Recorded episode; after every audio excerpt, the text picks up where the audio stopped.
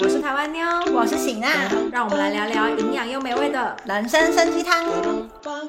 欢迎来到人参参鸡汤，我是喜娜。今天要跟大家分享的是宝城渔夫杀人事件。宝城呢是位在全罗南道的一个城市，事件呢是发生在二零零七年的八月三十一号下午大概五点左右。宝城呢算是绿茶田很有名的一个观光景点。这一天呢就有两名来自光州的大学生情侣档前往宝城观光旅游，这样子。他们傍晚的时候呢在宝城的海边附近逛逛，这样子。这一对情侣呢，男生是金氏。二十一岁，女生是朱氏，二十岁。这对情侣呢，就在海边看到一个渔夫跟他的渔船，就跟这个渔夫说：“哎，阿周西，你可不可以开船带我们出去观光，带我们去海上逛逛这样子？”这个渔夫呢，也就是我们今天的主角，他的名字叫做吴中根，韩文叫做欧聪肯。当时呢是六十九岁，然后当时他经营的这个船只呢，算是无照经营嘛，因为韩国所有的船只、渔船什么，其实都是要。跟政府另外申请的，台湾应该也是。反正呢，这个吴中根他就是算是无照营运这个船只就对了。他营运这个船只呢，通常都是去捕那个小章鱼，韩国叫做朱古米的这个海产就对了。那当时呢，这个吴中根呢，他心里就想说，反正他也是要出海捕鱼，所以他就答应了这一对情侣，跟这个对情侣讲说，因为我等一下要出海捕小章鱼，那你们就站在那个船的另外一头，不要妨碍我工作。当时呢，出海大概花了三十分钟。左右的时间抵达了捕鱼的地方，吴忠根呢就开始进行了捕鱼作业。然后这对情侣呢当然就很兴奋的，因为第一次搭船，然后看海这样，所以他们就很兴奋的在船上拍照啊、自拍啊等等的。一个小时后呢，吴忠根看到了这个女大神。突然，他的内心燃起了欲火，他心里就在盘算着说，想要先除掉这个男大神，再对这个女大神性侵害就对了。所以呢，这个吴中根他就偷偷的靠近了这一对情侣。那因为这对情侣当时就是在忙着看海，然后谈情说爱，所以可能没有注意到吴中根慢慢的靠近。吴中根此时呢，就趁他们不注意的时候，把男大神推向了海里。这个男大生被推下去之后，就拼命的想要再往船上跑嘛，因为要活命。这个吴中根他就利用了船上的工具，是一个很长的鱼叉，两公尺长的一个木棍，然后前面有接着三叉四的这种鱼叉，去戳这个男大生。男大生就是拼命的往船上游，吴中根他就也拼命的用鱼叉去攻击他。最后呢，吴中根攻击成功，这个男大生因此身亡。那剩下船上的这个女大生呢，吴中根就试图想要强暴她，可是呢，毕竟吴忠中。跟有年纪了，女生也比较年轻，就是会有一些力气嘛。他就是极力的反抗。最后呢，这吴中跟强暴未遂，最后就想说，我也把你一起杀掉好了。所以最后他用同样的方式呢，又把女大生推向海里，也是一样用鱼叉去攻击她。最后这个女大生也身亡了。最终吴中根就是做完他的捕鱼作业之后就回家了。九月一号呢，隔天女大生的父母因为等不到小孩回家，就向警方报案申请失踪。九月三号，隔两天在下午。五点的时候呢，附近的渔船就发现了这个女大生的尸体。再隔两天，九月五号下午四点的时候呢，也是附近的渔船出海捕鱼，发现了这个男大生的尸体。那当时呢，因为这个案件是发生在海上的，尸体也是发生在海上。当时负责警察单位呢是丽水的海洋警察署，就跟我们一般听到的什么什么江南警察署，那是属于陆地上的。但是这次的案件呢，就是归海洋警察署管辖就对了。海洋警察署呢。这边发现了两具遗体之后，他们就要进行尸检作业嘛。尸检报告显示呢，男大生他有双脚骨折的痕迹，检测出来是从高处坠落下来，才会导致说他的脚骨折，身上有多处的伤口。所以当时警方判断说，这个男大生有可能是意外坠落而身亡的。他们还有另外一个推测，因为是一对情侣档双双过世，还有一个判定的方向呢，是有可能是两人是要结伴自尽。因此当时警方呢。没有怀疑他杀的嫌疑，直接认定第一就是不小心失足从高处坠落，第二呢就是可能两个人自杀。最后呢，警方是判定两个人相伴自杀，终结了此案。但是其实这个案件呢，后面专家蛮多批判的。第一个就是呢，男大生被发现的地方附近是泥沼，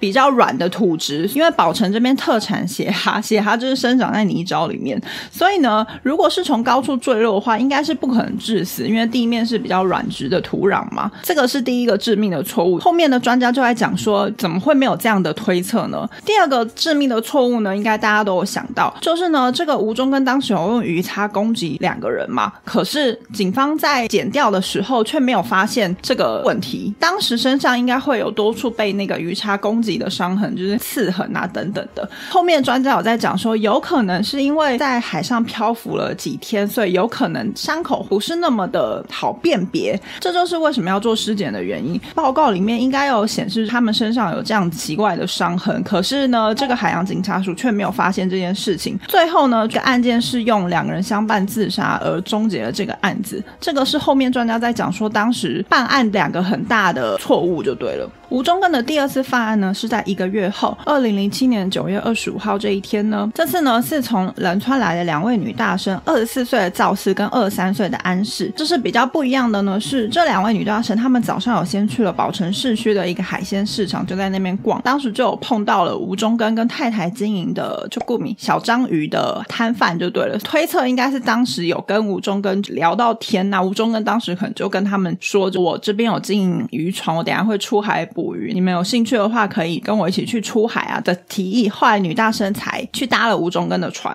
那吴中根呢，他一样就是开了三十分钟左右的船，来到了这个捕鱼区。这次呢，他花了比较长时间在进行捕鱼，他大概花了三个小时在认真的捕鱼。但是后面推测，这三个小时应该是在盘算要怎么才能性侵得逞这样子。那这个吴中根他当时想到的计划是什么呢？他是想要先把其中一个人关在船舱里面，再对另外一个女大生。下手，因为毕竟年纪有点大，他可能没有办法两个人同时攻击，所以他就决定先把一个人分开。当然，这吴宗根他最后没有强暴成功，他最后又用一样的方式把他推下海之后呢，用鱼叉攻击他致死，然后再进入船舱里面，也是用一样的方式把他推向海里，用鱼叉攻击致死。但是这边呢，有一个很重要的一点呢，就是当时呢，赵氏先被吴宗根关到船舱了里面之后呢，看到吴宗根想要企图杀死他的同伴，他。当时就用手机拨了一一九三次，可是因为当时呢船是在海上的，所以信号有点薄弱，有打去成功了，可是没有通话成功，一直是断断续续的信号。就在这个时候呢，赵氏想到了一个办法，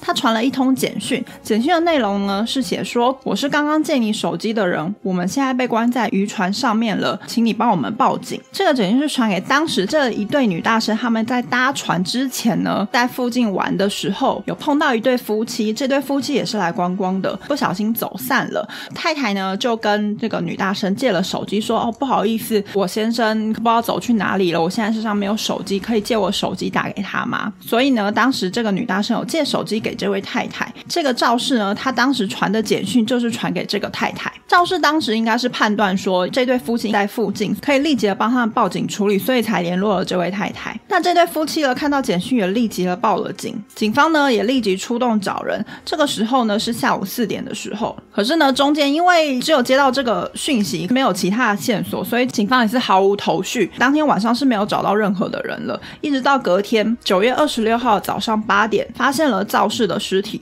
隔两天的九月二十八号的凌晨三点呢，发现了安氏的尸体。警方呢，当时就开始极力的搜寻所有的渔船，因为当时简讯内容是被关在渔船里了嘛，所以警方就锁定这个点，想要找出嫌疑犯。当时呢，总共调查了三百五十艘渔船，而且呢，当时那几天是中秋连假，所以其实根本没有船出航，唯一有出航的呢，就是吴中根的船。警方就锁定这个吴中根。找到了吴中根的船之后呢，警方就搜索了他的船，发现了肇事的信用卡以及学生会用的圆珠笔，还有女生的长头发跟绑头发的发圈。警方就觉得在这个船上面一定有发生什么杀人案件，所以警方就立刻出动到吴中根的家里，紧急逮捕这个吴中根。当时吴中根在家里看电视，喝着小米酒，非常悠闲。警方最终在九月三十号紧急的逮捕了吴中根。当时警方在征调的时候，这个吴中根呢是矢口否认他不认识。这两个人，他也没有杀他们。可是呢，后来警方有找到一个非常关键的证据。当时这个肇事他在打电话给一一九消防单位的时候呢，虽然信号非常的薄弱，可是打出去有成功。然后一一九这边报案电话是所有都会录音的，所以呢，当时警方就去调这个一一九的报案内容，里面呢就有录到几秒的声音。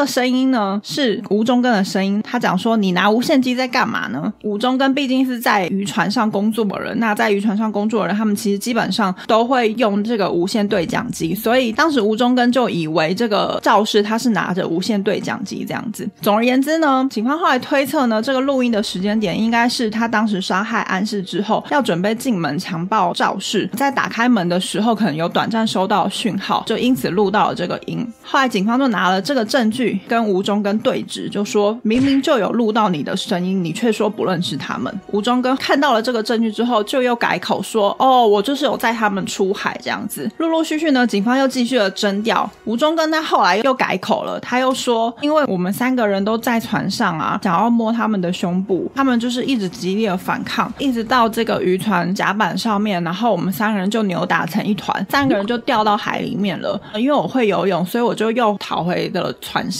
他们两个可能就不太会游泳，他们俩可能就溺死了吧。这个是吴中根当时的说辞。后来呢，警方又将矛头指向了就是第一个案件死亡的这一对情侣。警方就去征调吴中根，说是不是你犯案杀死这一对情侣？那当然，吴中根的说辞一定是说我不认识他们，他们是谁这样子。可是呢，因为第二个案件是有简讯内容，然后又找到了女大生的信用卡等等的这些东西，才有足够的证据去证明说吴中根跟他们有关联，吴中根可能是非常重要的嫌疑犯。可是呢，这第一个案件是完全没有任何的证据。间有一度呢，案件陷入了焦灼就是关于第一个事件。可是呢，在搜查过程中出现了一个非常非常大的奇迹，就是呢，有一名渔夫他在这个宝城附近的海滩上捕这个血蛤，他在血蛤的泥沼里面找到了一个数位相机，他就把这个相机交给了警方。这个相机呢是情侣档女大生朱氏的相机，在相机里面发现了这对情侣档他们在搭船之前有在海边拍照，内容呢包含了有渔夫跟渔船。这个渔夫是谁呢？就是武中根。所以警方就咬定了这个证据，说你明明就有载他们出海。后来警方就判定吴中根涉嫌杀害这四位大学生。当然呢，这个吴中根他在后续进了监狱之后，还是矢口否认，他到现在都还是否认说他有杀他们，觉得自己完全没有任何的错，也不知道自己为什么会进监狱，到现在都还是这样子的态度。那这个案件呢，其实就到这边算是告一个段落，因为他就是总共杀了四个大学生这样子。接下来要来聊的呢，是吴中根这个人他的背景跟。他到底是怎么样的一个人？吴忠根呢？他出生在宝城，一九三八年。他们家的小孩总共是五个男生加两个女生，然后他是第五个儿子。这个吴忠根的妈妈呢，在吴忠根一出生之后就立刻死亡了。从小是跟继母一起生活，可是呢，这个继母算是对待吴忠根像自己的孩子一样的视如己出，就对了，没有什么太大的争执。后来呢，这个继母因病去世，那父亲也在几年后因为年纪大了就过世。那这个吴忠根呢，他其实从小到大生长过程没有什么太大的问题，但是因为子女比较多嘛，因为他们家总共是七个小孩，可能会受到一些差别待遇，所以这个吴忠根他其实在小学二年级的时候就被迫要退学中辍，然后就要出来工作，所以他的教育程度就是只到小学二年级，也不识字，其实算是一个文盲的状态。那这个吴忠根呢，他在一九五九年碰到了现在的妻子，也是生下了七个小孩，是两个男生增加五。个女儿这样子，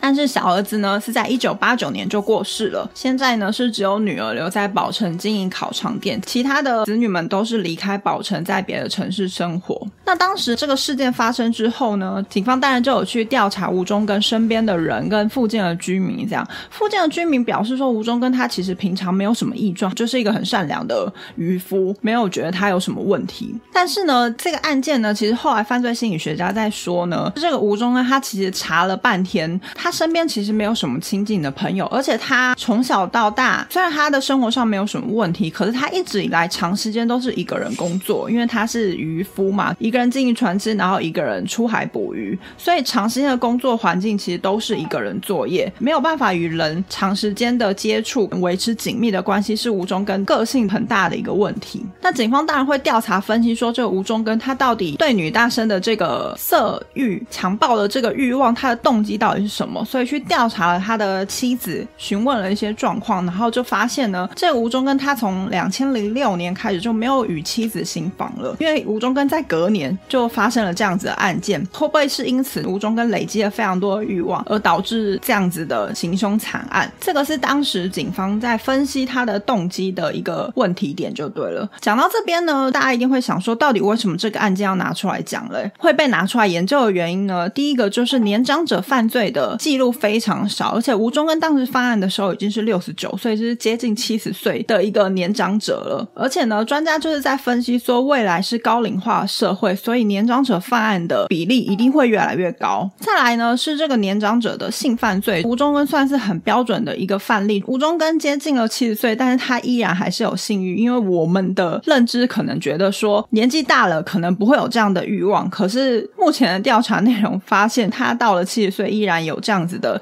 性欲，而且非常的强大。再来呢，是这个年长者性犯罪很大一个特征，受害者主要都是从儿童或是比自己年纪大的女性下手，然后呢都会从自己身边的人下手，而比起强暴呢，性骚扰的案例会比较多一点。再来还有个特征，年长者性犯罪呢，就如同吴中根的访问一样，后来警方在调查的时候呢，发现吴中根他一点反省的意思也没有，觉得自己一点错也没有。这边呢有一段吴中根当当时他接受访问的一段自白，他说：“是你们拜托我载你们出海的，都是你们的错。为什么这么多船，你们要挑上我的船呢？而且因为你们觉得是免费搭船，这一切问题都是你们的贪念而引起的。比起那些人，我觉得我现在更可怜，死掉的人就已经死掉了，不是吗？而我呢，现在却受到了社会大众的指责，就是可以看到他完全毫无反省，跟他不觉得他自己有错。所以呢，他其实真的是非常典型的年长者的性犯罪的特质，完全毫无反省之意。而且呢，他们如果一开始没有坦诚犯罪的话，他们就是会否认到底，就像吴忠根一样，他从头到尾到现在进了监狱，他依然否认他所犯下的罪行。而且呢，他们通常都会怪罪对方，说是对方的错。这个吴忠根当时就有说，是那些女学生穿没穿好，他们来诱惑我的。如果他们衣服穿好好的话，我也不会想要对他们干嘛。而且呢，还有一个说法是，年长者犯罪呢会以报复心为主。如果这个被害者有曾经背叛过自己的话，可能会用这样报复的心态去杀人。而且呢，以过往的例子来说，他们的行凶手法都非常的残忍。那就这个人类生物学来说呢，年长者就是年纪大了，确实会有脑部的机能或者是控制能力低下的状况出现。再加上可能年纪大了，就是会有被社会孤立啊，一个人住啊，子女都离开了自己的这样子的一个孤独感，会导致于这些年长者会控制不住自己犯罪的欲望，以及呢，年长者犯罪呢，通常年轻的时候就像吴忠根一样，完全没有什么问题，也没有什么犯罪记录。访问附近的居民都表示非常的不敢相信吴忠根会做这样的事情。受到最大冲击的就是他的太太，表示说他完全没有办法想象他自己的先生会是这样子的人。最后呢，这个吴忠根的下场是什么呢？在二零零八年的二月二十号一审起诉死刑。在二零零八年的九月呢，这个吴中根因为自己被起诉了死刑，表示说死刑侵害人权的尊严，所以他就要上诉到大法院，韩国的宪法裁判所。他表示说呢，这个死刑是违宪的，提出了上诉。历经两年的抗诉，在二零一零年的二月，大法院宣布和宪，也就是吴中根的抗诉失败就对了。